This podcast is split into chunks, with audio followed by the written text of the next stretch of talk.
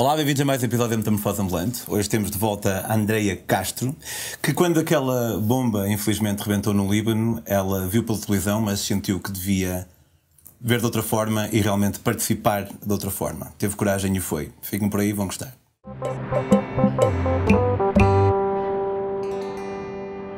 Olá, Andréia. Olá, Um gosto de ter-te de volta. Obrigada. Eh, não é exatamente pela melhor das razões, na medida em que aquilo que traz aqui adveio de uma situação bastante, eh, bastante trágica. Isto é um- uma redundância, mas acho que, que se apropria neste caso. Sabes, quando, pá, quando eu vi aquela imagem, eu passei-me completamente. O que, é, que- que é que tu sentiste? O que é que passou pela cabeça quando viste aquilo? Eu estava a trabalhar. Portanto, no fundo, eh, recebi a mensagem pelas redes sociais. E isto vai andar tudo à volta das redes sociais, a nossa conversa hoje durante imenso tempo.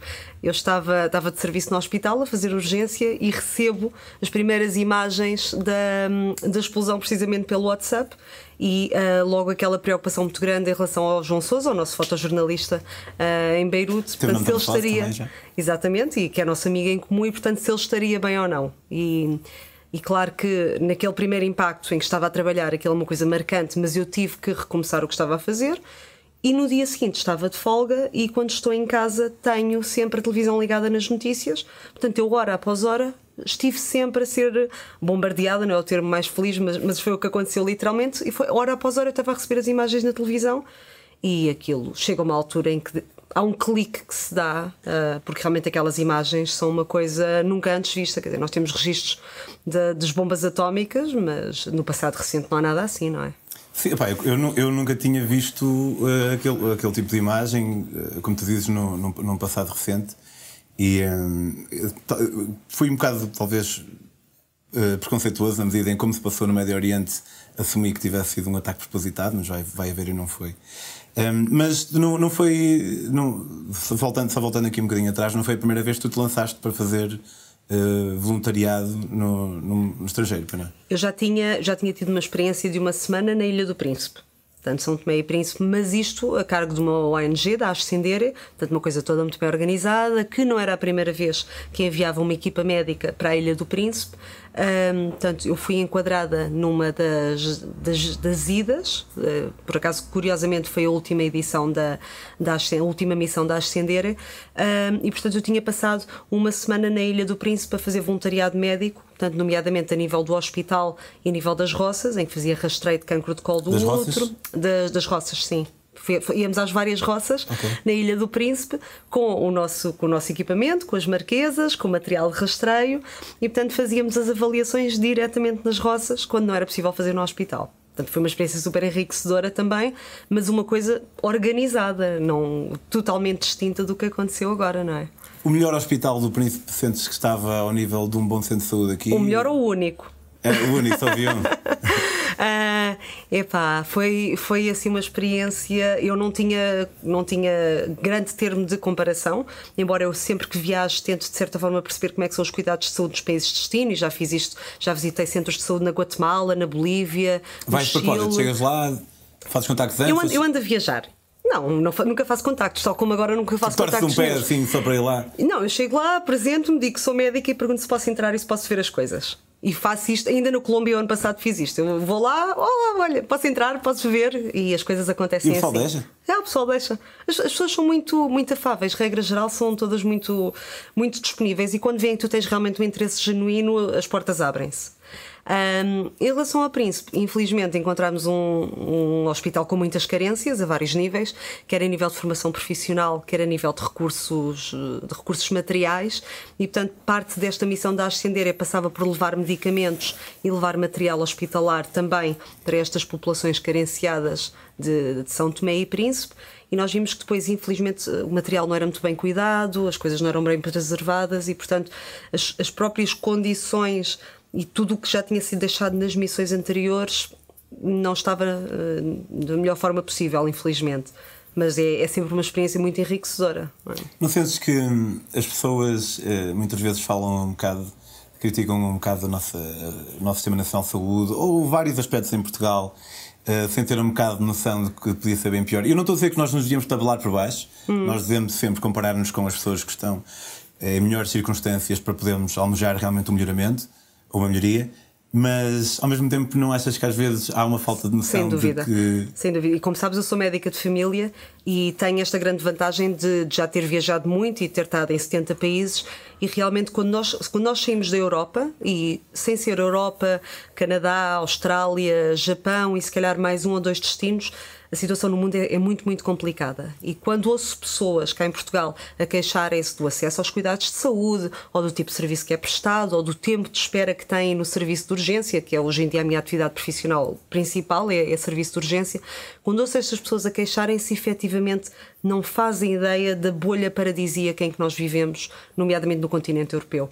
Nós temos uma série de regalias, de privilégios que as pessoas dão como bens adquiridos e que não são são algo que foi conquistado, eh, duramente conquistado, com, com um processo evolutivo que, que, que, tomou o seu tempo, mas que se formos comparar com a situação que se vive em África, no Médio Oriente, na América do Sul, é 8 e 80.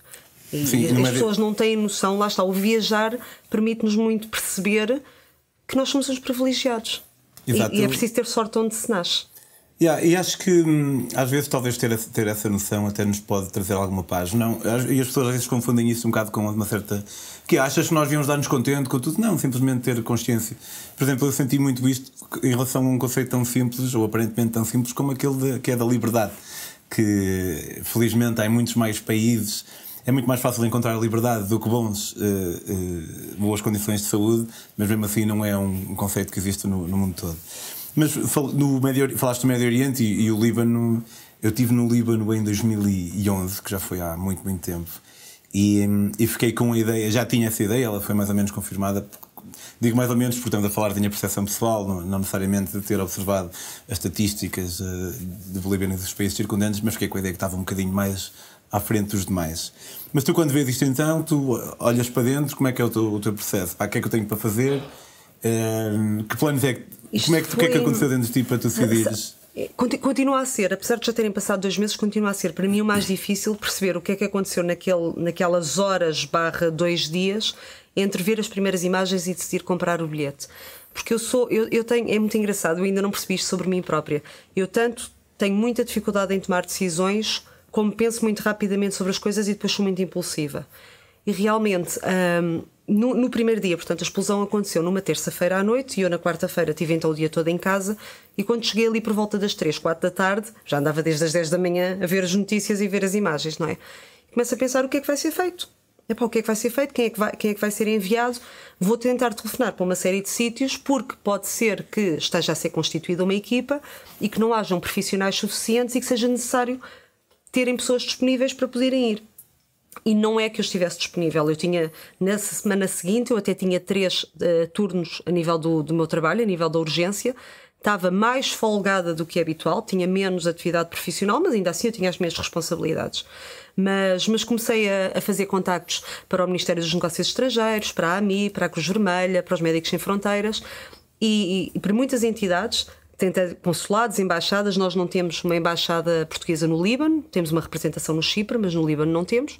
E as respostas eram invariavelmente: uh, estamos a ver, estamos à espera para ver se há um pedido oficial de ajuda das entidades libanesas, estamos a organizar-nos. E em simultâneo diziam-me também: mas olha, tu, tu nunca colaboraste connosco, não tens experiência, nunca vieste numa, numa missão voluntária destas, manda o teu currículo, por... manda, manda o currículo que a gente vê para a próxima vez se és elegível ou não. E, inclusivamente, a parte do INEM disseram mesmo que eu não seria elegível porque não tinha uma coisa chamada curso de hospital de campanha. E quando eu perguntei como é que se fazia, como é que se frequentava este curso, disseram: "Ah, tens que ser convidada". Portanto, eu nem sequer me poderia candidatar a isto. Portanto, tive ali logo no dia seguinte uma série de portas a fecharem-se, eu a tentar ligar para vários sítios e as respostas eram sempre. Nunca se abriram, não é? Não Nunca se abriram. Portanto, ou entravam em stand-by ou diziam perentoriamente que eu não tinha condições para ir. Porque efetivamente, vamos ver uma coisa. Eu não sou das especialidades prioritárias neste tipo de emergências e de cataclismos, porque eu não sou de medicina interna, não sou anestesista, não sou cirurgiã. Portanto, quando acontece uma desgraça deste tamanho, eu, eu compreendo perfeitamente que têm que ir equipas muito bem preparadas em situações de emergência, de, de risco de vida que é uma coisa que eu não sei fazer, apesar de eu trabalhar no serviço de urgência, eu sou médica de família. Lido com um conjunto de situações 90, 95% do que entra, mas não as situações life-threatening, por assim dizer. Um, e portanto, eu percebo que tenha que ser, que tenha que ser tudo muito bem organizado e muito bem estratificado. mas eu sabia que podia ir ajudar, porque eu percebi muito rapidamente que um, este tipo de explosão ia desencadear muitos ferimentos, nomeadamente feridos de vidro, de estilhaços de vidro, e portanto estávamos a falar de feridas de cortes. E portanto ia ser necessária mão de obra. E isto eu sabia fazer, eu sabia ir suturar. E portanto, quando eu, no dia seguinte, portanto, na madrugada de quinta para sexta-feira, quando eu decido comprar o bilhete e ir, foi já depois de falar durante algum tempo com o João Souza e ele dizer-me: Olha, Andréia, as coisas estão muito complicadas, há muita gente que não está a ser observada nos hospitais, hospitais colapsaram, há profissionais de saúde que morreram, as pessoas não estão a ser observadas porque está a começar a, escasse, a haver escassez de material. Há muita gente nas ruas completamente perdida, portanto, se tu se puderes vir, vem, porque é necessário de obra médica. E efetivamente eles foram à procura de médicos, estudantes de medicina, veterinários, tudo o que soubesse suturar, se calhar até a malta do talho, eles tiveram que chamar, uh, porque ficaram desorientados, foi uma catástrofe mesmo. E eu, sabendo que podia fazer isso, que era limpeza, desinfecção de feridas e suturar, eu acabei por tomar a decisão de. Sentiste que não tinhas de tirar um curso de hospital de campanha? Exatamente, exato. Senti que para aquilo que era necessário, nesta circunstância muito concreta, eu podia ajudar. Eu já tinha tido vontade de ajudar antes, quando houve o tsunami. Um, no, 2004. em 2004, quando houve também o terremoto no Tahiti, portanto já tinha havido assim uma série de situações que eu gostava de no ter Haiti. Uh, no Haiti, desculpa, obrigada, exatamente, que eu gostava de ter ajudado, mas que não me sentia uh, capaz profissionalmente de o fazer. E desta vez eu percebi que podia ser útil. E pronto, e a partir daí foi tomar a decisão e, e fechar os olhos e ir. E nesse tipo de situações não sentes que é mais provável tu arrependeste de não ter ido do que ter ido? Sim. Ter ido não é? Sem dúvida. Não quer dizer que não possas arrepender de ir, mas em termos de probabilidade, se uma pessoa pesar, hum, é, mais, é mais provável uma pessoa ia ficar sempre, pela- sempre a pensar o que é que eu poderia ter feito se tivesse ido. E depois eh, jo- joga aqui muito a questão do background de viagens. Eu estou muito habituada a viajar sozinha e estou muito habituada a sair do país. Portanto, marcar um voo, pegar numa mochila, ir sozinha para algum lado, para mim era uma coisa fácil. Isto para mim não tinha nada de extraordinário. E a outra coisa era suturar. Também não ia ser nada de extraordinário. Portanto, a- a visão que eu tenho disto, para mim, é muito mais simples e muito mais preto no branco do que se calhar a visão que as pessoas possam ter de fora. Porque para mim eu conjuguei duas coisas que seriam fáceis, mas numa situação se calhar um bocadinho mais complicada do que é habitual, porque era uma cidade destruída, não é? Então compraste o voo para o dia seguinte. Comprei, comprei o voo na quinta-feira à noite, na sexta ainda fui trabalhar, consegui arranjar um caixote de 13 quilos do Hospital da Luz de Lisboa, portanto eu pedi exatamente, preciso disto, isto e isto, e foram impecáveis e arranjaram-me o material. Com gás. Gás, linhas de sutura, máscaras, luvas, compressas, pensos, este tipo de coisas assim. Prepararam-me uma caixa, eu passei em Lisboa, fui levantar as coisas e segui para o aeroporto. E portanto passei a noite de sexta para sábado no aeroporto de Lyon, ali num, num sofazinho do Starbucks. e depois no, no sábado de manhã embarquei de Lyon para Beirute e cheguei por volta do meio-dia, que foi o dia principal dos conflitos lá em Beirute. Dos conflitos eh, a propósito. Ah, porque eles, já- depois é, Beirute já estava a ter com. Esta cidade tem sido muito castigada. Portanto, eles têm tido já várias manifestações nos últimos 10 meses e o, o culminar, se calhar, uma das principais manifestações foi exatamente no dia em que eu cheguei. Foi, portanto, de terça para quinta passaram 4 dias, 4 dias depois da explosão, hum, aliás, terça para sábado. E as pessoas estavam muito revoltadas, estava tudo muito em choque hum, e, portanto, começaram a haver muitos conflitos na rua, portanto, com, com balas de borracha da parte do exército libanês, com coquetéis Molotov, com, com pilhagens, com incêndios. Ah, portanto, já tínhamos a situação complicada que tinha acontecido devido à explosão e depois começámos a ter feridos dos conflitos que se estavam a viver na rua. Não é? Portanto, as coisas não estavam a melhorar, pelo contrário. E então, quando tu aterras, eh, já tens, al- já, al- além do João, já tens algum contacto que te possa pôr no hospital a trabalhar ou chegas e vais ver? Eu, naquele- naqueles dois dias, a comunidade libanesa acabou por saber que eu ia, porque o João também conhecia alguém cá em Portugal que pertence à comunidade, e portanto foi-se começando a gerar, de certa forma, uma rede de contactos que, que, fo- que se foi estendendo. Portanto, eu já consegui chegar a Beirute com um telemóvel que me foi emprestado, portanto, eu já fui com um telemóvel lá. ah, e isso deu-me logo muita facilidade em estar ligada à internet, por exemplo, que fez logo muita diferença. Ele tinha-me arranjado um sítio onde ficar, eu fiquei também em casa de uma rapariga libanesa, portanto, foi chegar, para usar as coisas. Ela aconselhou-me a mudar de roupa porque íamos para a zona precisamente de, de, conflitos, que era a Praça dos Mártires, que é, é muito perto da zona do Porto, fica se calhar uns 600, 800 tinhas, metros. Estavas com uma roupa mais reveladora? Ou... Não, porque ela disse: pá, sapatos fechados, porque há telhaços de ah, vidro no chão, calças compridas para te protegeres, uma camisola e arranjou-me um capacete para a cabeça também.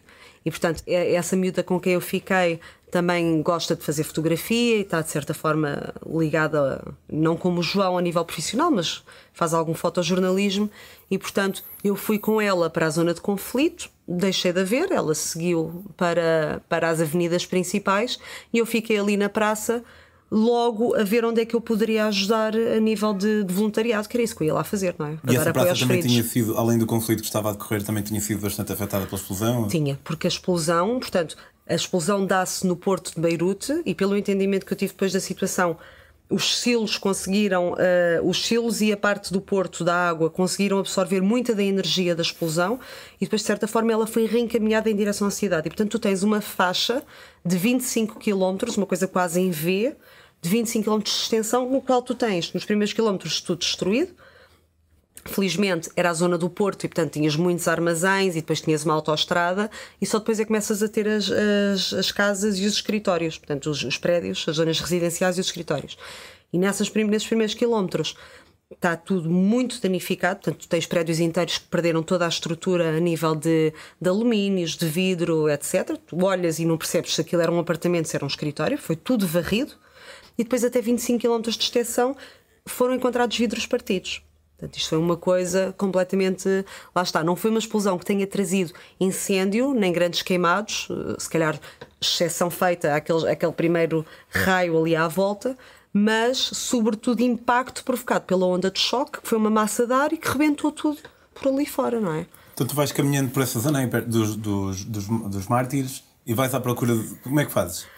Uh, a primeira coisa que eu fiz foi deslocar-me a algumas tendas de, de, apoio. Na altura em que eu cheguei, os conflitos ainda não tinham começado, porque eu cheguei por volta das quatro da tarde e as coisas começaram a ganhar dimensão ali a partir das seis e meia, sete. Portanto, numa primeira fase comecei a ver as pessoas a juntarem-se, a começarem a manifestar-se, os gritos, as palavras de ordem, esse tipo de coisas.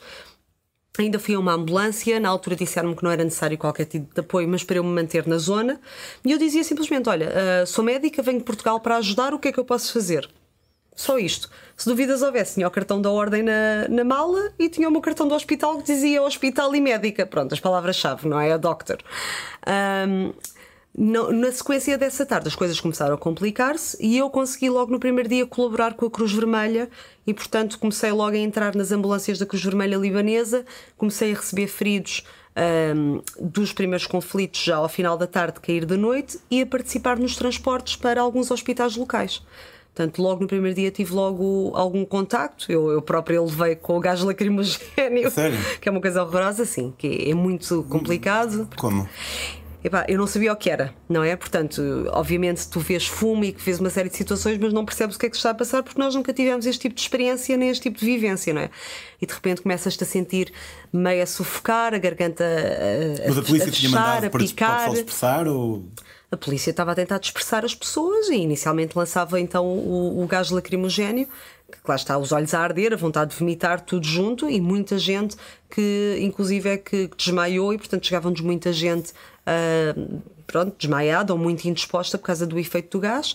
Ou então, progressivamente, ao longo da noite, começaram a chegar também pessoas com ferimentos de balas de borracha. A situação depois começou a complicar-se verdadeiramente, uh, quando começaram, sobretudo, a tentar desmobilizar as pessoas e quando o exército começou a vir na nossa direção e quando toda a gente começa a correr, e aí sim, pela primeira vez, eu tive um bocado de receio, porque é aquela sensação que tu tens que se há um que cai no chão, as coisas a partir daí complicam-se, não é? Porque caem os outros todos em cima e, e é, Pronto, já, já sabemos o resto da história. E estamos a falar de um bairro em que não havia eletricidade, porque toda aquela zona em redor do Porto ficou às escuras. Portanto, as luzes que haviam eram as luzes dos conflitos, dos telemóveis, da, das ambulâncias e pouco mais. Portanto, era um cenário de guerra completamente. Mas e depois chegaste a trabalhar mesmo no hospital ou, ou ias fazendo isto todos Depois, eu, com este, eu tive lá uma semana inteira, de sábado a sábado. Depois, com, este, com esta rede de contactos que se foi criando, eu consegui chegar ao contacto com várias ONGs e com vários hospitais. E portanto eu comecei a ir diretamente aos hospitais, que eu tinha levado um caixote de nativos. Portanto, conseguir ir diretamente aos hospitais, tentar perceber como é que as coisas estavam. Primeiro eu queria saber se podia ajudar, porque o que eu pensei foi: eu posso ser mão de obra útil, nem que seja para grandes cirurgiões, para eles avançarem mais rapidamente para o tipo de cirurgias. Ou seja, há uma cirurgia importante, o cirurgião está a fazer o seu trabalho, mas depois no fim já são aquelas suturas mesmo de, de término. Então, ele pode-me passar esse trabalho sim, sim. e pode passar para outra pessoa que esteja mais a precisar mais de cuidados mais urgentemente. Portanto, eu fui para ser mão de obra, mais nada. Efetivamente, quando começa a entrar nos hospitais, já tinham passado 3, 4 dias, portanto, os grandes, grandes ferimentos já tinham sido resolvidos, pelo menos dentro das pessoas que tinham ido ao hospital. Um, e eu começo a, a, perceber que há muita coisa partida e, sobretudo, que os materiais tinham sido completamente gastos. Portanto, na noite da explosão, cada hospital recebeu em média 400 doentes no espaço de 3, 4 horas, 400 feridos. Um, portanto, o material esgotou-se totalmente. Nós temos há relatos de pessoas que levaram 600 pontos, há muita gente que foi pontos. 600 pontos, há muita gente que foi suturada sem anestesia, porque depois começou tudo a acabar. Acabaram-se a anestesia, acabou-se as linhas de sutura, acabaram-se as compressas, porque toda a gente vinha com estilhaços por todo o corpo e, portanto, com necessidade de limpezas e de suturas uh, da cabeça até aos pés, portanto, desde adultos a crianças. E há vídeos que mostram precisamente as pessoas a entrar nos serviços hospitalares e é o caos, é o caos completo. Portanto, uh, aquilo que eu depois comecei a ter noção muito cedo é que não havia nada. Eles tinham, já estavam há muito tempo em autogestão, porque o Líbano já, já vinha a sofrer uh, por questões políticas e etc. Sim, uma crise algumas limitações, exato. Portanto, não havia material hospitalar, eles ficaram sem nada. Portanto, eu começo a pedir listas de material, o que é que havia, porque também comecei no primeiro dia pelo Instagram a fazer uma recolha de fundos. E no primeiro dia cheguei aos 800 euros, ao fim de uma semana tinha 8 mil euros em donativos. Do, do, através do Instagram? Através do Instagram. As pessoas começaram. Eu comecei por, pelo MBWay, porque achei que ele me ia dar imenso tempo. No dia seguinte, o meu MBWay já tinha escutado, pois. porque eles só permitem 50 transferências por mês esgotei o meu número, esgotei o de mais duas pessoas e ficámos com as transferências uh, bloqueadas. A partir daí abri uma conta no banco e. Abriste uma conta? Uh, fiz um, pus uma conta a zeros, que é para os nativos sim, verterem sim. todos para ali. E portanto, durante aquela semana que eu lá estive, eu acabei por não só dar apoio a, a feridos, até porque depois comecei a trabalhar no terreno com uma ONG que tinha algum material de sutura e foi com quem eu estive mais tempo, como ia a vários hospitais e cheguei a ir a seis hospitais diferentes, onde percebi exatamente o que é que fazia falta e tentei comprar as coisas. Portanto, fizeste isso tudo numa semana. Fiz isto tudo numa é semana. Falar, se tu me estivesse a falar de algo que aconteceu ao longo de seis meses, não. eu não ia estranhar. Não, foi tudo uma semana, porque eu levava comigo dinheiro, levava comigo dinheiro uh, em dólares e depois uh, as pessoas começaram a doar. E como começaram a doar, eu tinha liquidez para aplicar o dinheiro. O problema é que era tudo muito caro. Portanto, eu gastei logo uh, num dos hospitais mais carenciados, que era um hospital público, onde me disseram que os profissionais não recebiam ordenados há dois meses. Disser, eu perguntei o que é que vocês precisam? Eu tenho dinheiro, eu tenho aqui mil dólares para gastar convosco, o que é que vocês precisam? E eles disseram: pá, precisamos de máscaras. Então, e quanto é que, quanto é que custam as máscaras? Mil dólares. Então, e quantas, quantas, quantas máscaras? Era, era 100 máscaras. Que é? E eu disse: desculpem, eu não, eu não vou dar mil dólares para pagar 100 máscaras. Pronto, obviamente não são máscaras cirúrgicas, são máscaras mais apropriadas aos médicos que estão a lidar com o Covid. Mas ainda assim, isto deu-me logo a, a, noção muito, muito real e muito clara de que era tudo extremamente caro. Portanto, eu ainda negociei, ainda tive a fazer papel de, negoci de negociar com os fornecedores, consegui baixar um bocadinho, consegui 85 máscaras por 500 dólares, uma coisa assim.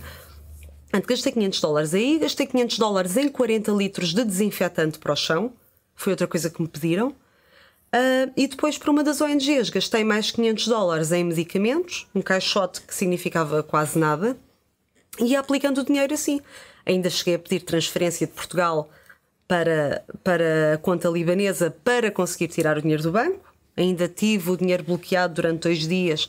Depois isto tem uma série de outros problemas, que é a cidade começou a ficar sem dólares, um, eu tive que ir para as agências, nomeadamente para a Western Union, tentar retirar os dólares do banco sem conseguir, porque eles têm, uma, têm um limite. Uh, para já, as agências, como eu estava a dizer, começaram a ficar sem dinheiro. Só havia uma agência na cidade toda que tinha dólares ainda. E esta agência só libertava 100 senhas por dia. Portanto, quando eu cheguei às 9 da manhã, estavam pessoas desde as 4 à espera de uma senha. Portanto, isto já foi nos últimos dias antes de me vir embora. Portanto, eu ainda consegui, mesmo assim, ir buscar mais dinheiro e aplicar mais dinheiro dos donativos que me estavam a ser enviados de Portugal para pagar contas nos hospitais, para ver as necessidades, etc. E para além dos hospitais, encontrei a tal ONG, que é a Inara, que tinha algum material cirúrgico e, portanto, muito do meu tempo foi também passado no terreno, diretamente no bairro onde houve a explosão, a, a fazer a, apoio a feridos que não tinham sido observados no hospital. Porque a situação foi tão caótica que houve muita gente que ou foram ao hospital e não foram observados, ou não foram ao hospital com medo dos custos, porque isto também tem muitos refugiados e tem muita gente que não quis ir com medo de quanto é que poderiam ter que pagar, não é? E portanto, ao fim de uma semana, eu ainda encontrei pessoas nas ruas com feridas infectadas, feridas só cobertas por papel higiênico, com os atilhos à volta, portanto, mesmo aqueles que tinham sido observados nos hospitais, imagina, tinham um corte enorme, tinham só levado quatro agrafos, que era para safar. Não é? Porque havia doentes críticos e, e as equipas tiveram que escolher o que é que era prioritário. Portanto, se calhar num corte enorme, em vez de terem capacidade e tempo para limpar e suturar devidamente, chegaram lá, fizeram quatro ou cinco agrafos e passaram para o seguinte. Portanto, havia muita gente que ou não tinha sido vista, ou tinha sido vista e estavam com as feridas a infectar. Portanto, houve muitos problemas yeah. ao longo de uma semana. Sim, não é uma cena que rodou assim rápido, não é? Parece... Houve muita coisa a acontecer. Portanto, eu, foi por isso que voltaste, voltaste, foste lá três vezes, não foi? Fui três vezes. Foi por isso que voltaste uma segunda vez ou foi porque. Entretanto, quando eu voltei, eh, eu, ainda pelo Instagram, um, ehm, o, que, o que aconteceu foi, eu já tinha uma conta, eu tinha na altura 8 mil seguidores e as pessoas. Uh, eu fui sempre muito transparente em relação ao que estava a fazer. E quando eu comecei a pedir donativos, as pessoas começaram a partilhar a conta muito, tive centenas de partilhas do que estava a acontecer. E tanto as coisas cresceram muito. Uh, e cresceram de tal forma que houve uma altura, dois ou três dias antes de me vir embora, que dizia que, epá, não sei o que é que é de fazer porque eu sinto que estou a usar o vosso dinheiro e que o dinheiro não, não, não representa nada. Quer dizer, eu, eu, eu gasto 500 dólares como se tivesse gasto pois, 50, isto não representa nada. Sem mais que mil dólares. E perguntei às pessoas o que é que achavam que eu devia fazer, se devia gastar o dinheiro todo lá ou se devia comprar as coisas em Portugal e mandar para o Líbano. Bem, eu não sonhava o que é que me estava a meter naquela altura, obviamente, não é? Que as pessoas foram unânimes em que eu devia comprar as coisas em Portugal e, portanto, eu chego a Portugal ainda com 3 mil euros, qualquer coisa assim, para aplicar.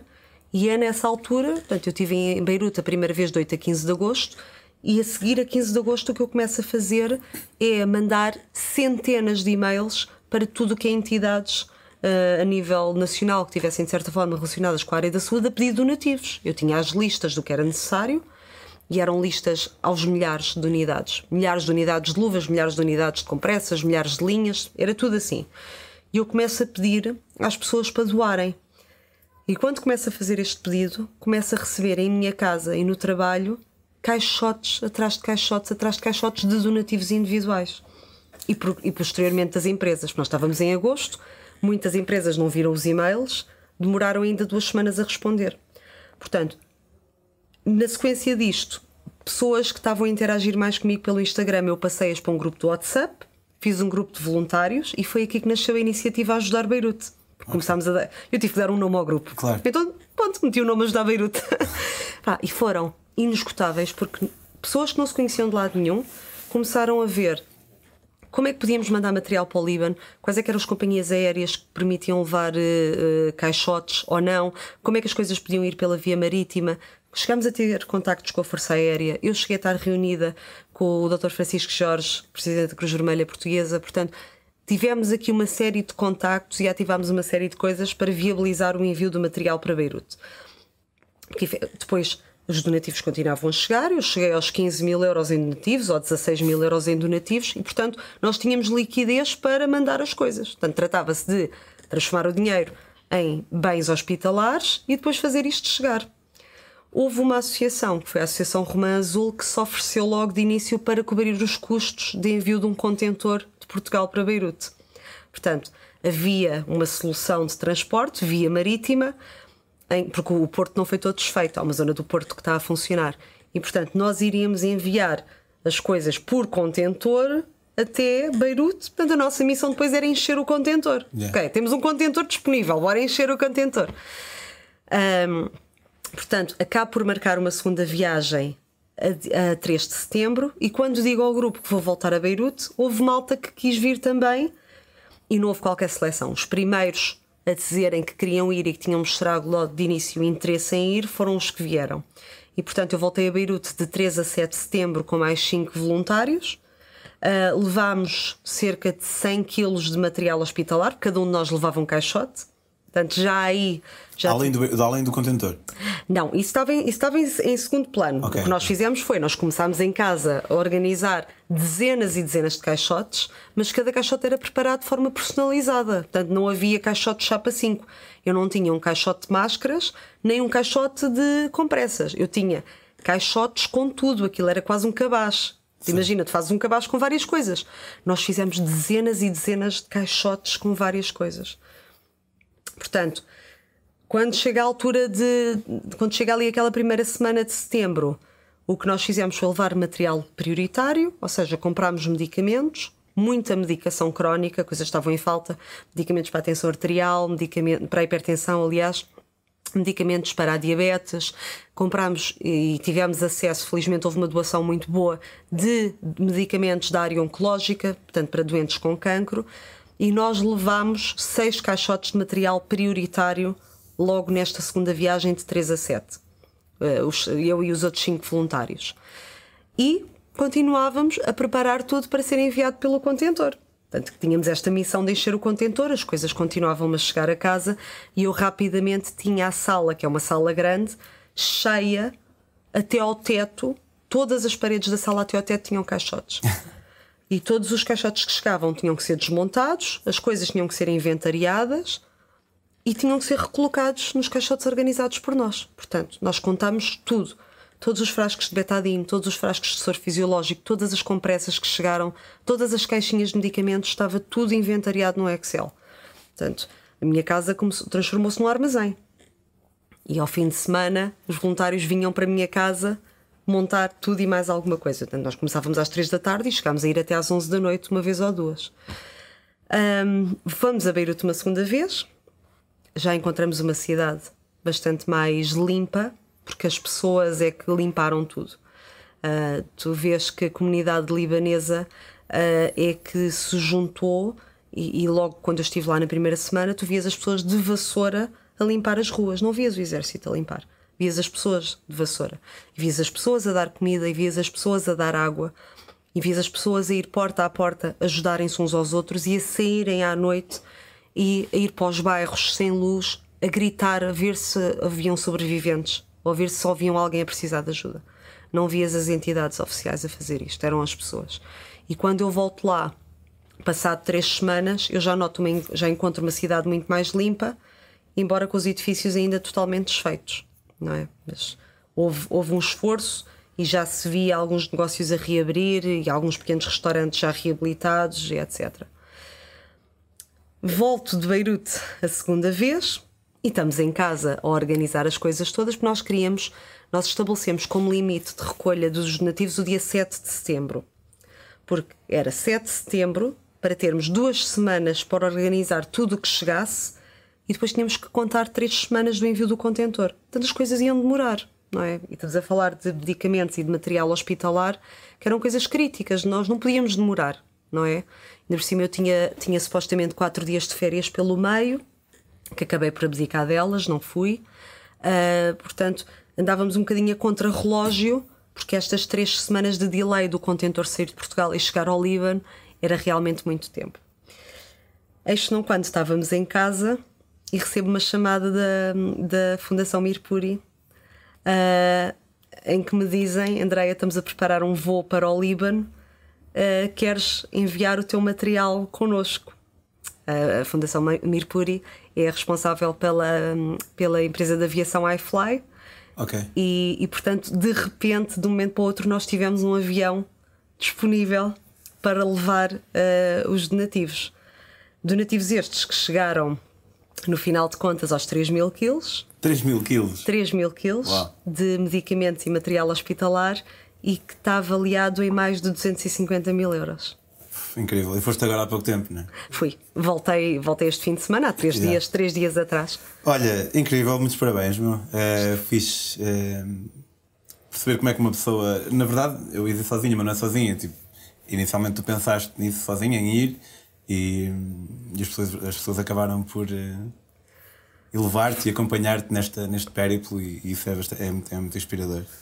É, obrigado por teres vindo com, com partilhar a tua Obrigada. Eu acho que isto, isto tem duas coisas que se podem tirar disto. Por um lado, é, é a parte boa das redes sociais, que é como é que uma pessoa sozinha de repente consegue fazer algo tão grande e como é que tanta gente se une por uma causa em comum sem se conhecer previamente e, e as coisas ganham a dimensão que ganham, não é? Foi tudo graças às redes sociais, ao Instagram, ao Facebook ah, e depois a todas as publicações que saíram na comunicação social, porque isto depois passou pela televisão, pela rádio, etc. E depois a outra coisa é como é que uma pessoa que ninguém conhece, tudo bem, tinha uma conta com 8 mil seguidores, mas quer dizer, isto não vale nada comparando com pessoas da televisão e etc. Não tem qualquer valor. Como é que uma pessoa que ninguém conhece, de repente, passa de 13 quilos para 100 e de 100 para 3 mil quilos e passa de um caixote para um avião que leva caixotes, não é? É. E, e acho que isto que se tira é que foram-se pondo desafios e os desafios foram sendo ultrapassados, mas qualquer pessoa, venha de onde vier, quando dizem que as pessoas não podem mudar o mundo, podem. Efetivamente podem, não é? Quer dizer, qualquer Não podem mudar pessoa o mundo pode todo, mas fazer. podem mudar o mundo de alguém. E tu certamente mudaste o mundo de alguém, de vários alguém libaneses que. Acho que se se toda a gente tivesse uma causa, pequena que fosse, nós não temos que ir todos para o Líbano, nem temos todos que sair do país, mas se cada pessoa ao longo da sua vida tivesse uma causa, nem que fosse uma coisa relacionada com o prédio ao lado de onde vive, podia ser tudo muito mais fácil e podia ser tudo muito melhor. E não há motivo para nós vivermos em conflito uns com os outros e a criar problemas uns aos outros quando as coisas podem ser fluidas e podem correr bem e, e podemos todos transformar o mundo num espaço melhor. Excelente. Olha, muito obrigado. Aí em casa, eh, se quiserem acompanhar eh, as futuras aventuras da Andreia, eh, podem fazê-lo no Instagram em Me Across the World. Me, travessão cansado, across, travessão cansado, the, travessão cansado, world. Eh, sim, eu gosto de usar travessão cansada em vez de Me Across the. World também aparece. Também logo. aparece, pronto. Eu pelo mundo. Uh, acompanhem a Andreia. Um, em relação a nós, se gostaram deste episódio e querem que a Metamorfose fique para a frente, podem apoiá-la em patreon.com barra Metamorfose Ambulante. Outra forma de apoiarem a Metamorfose é comprando os meus livrinhos. Temos aqui este que é de Portugal a Singapura por terra, este que é de Portugal à África do Sul de bicicleta e este que é uma viagem à boleia de Panamá ao México, é o meu livro mais recente. São livros espetaculares. Podem eh, comprá-los em daquiali.com e podem seguir as minhas próprias aventuras no Instagram e no Facebook em Pedro on the Road. Até para a semana. André, até à próxima. Obrigado, Pedro. Sempre um prazer.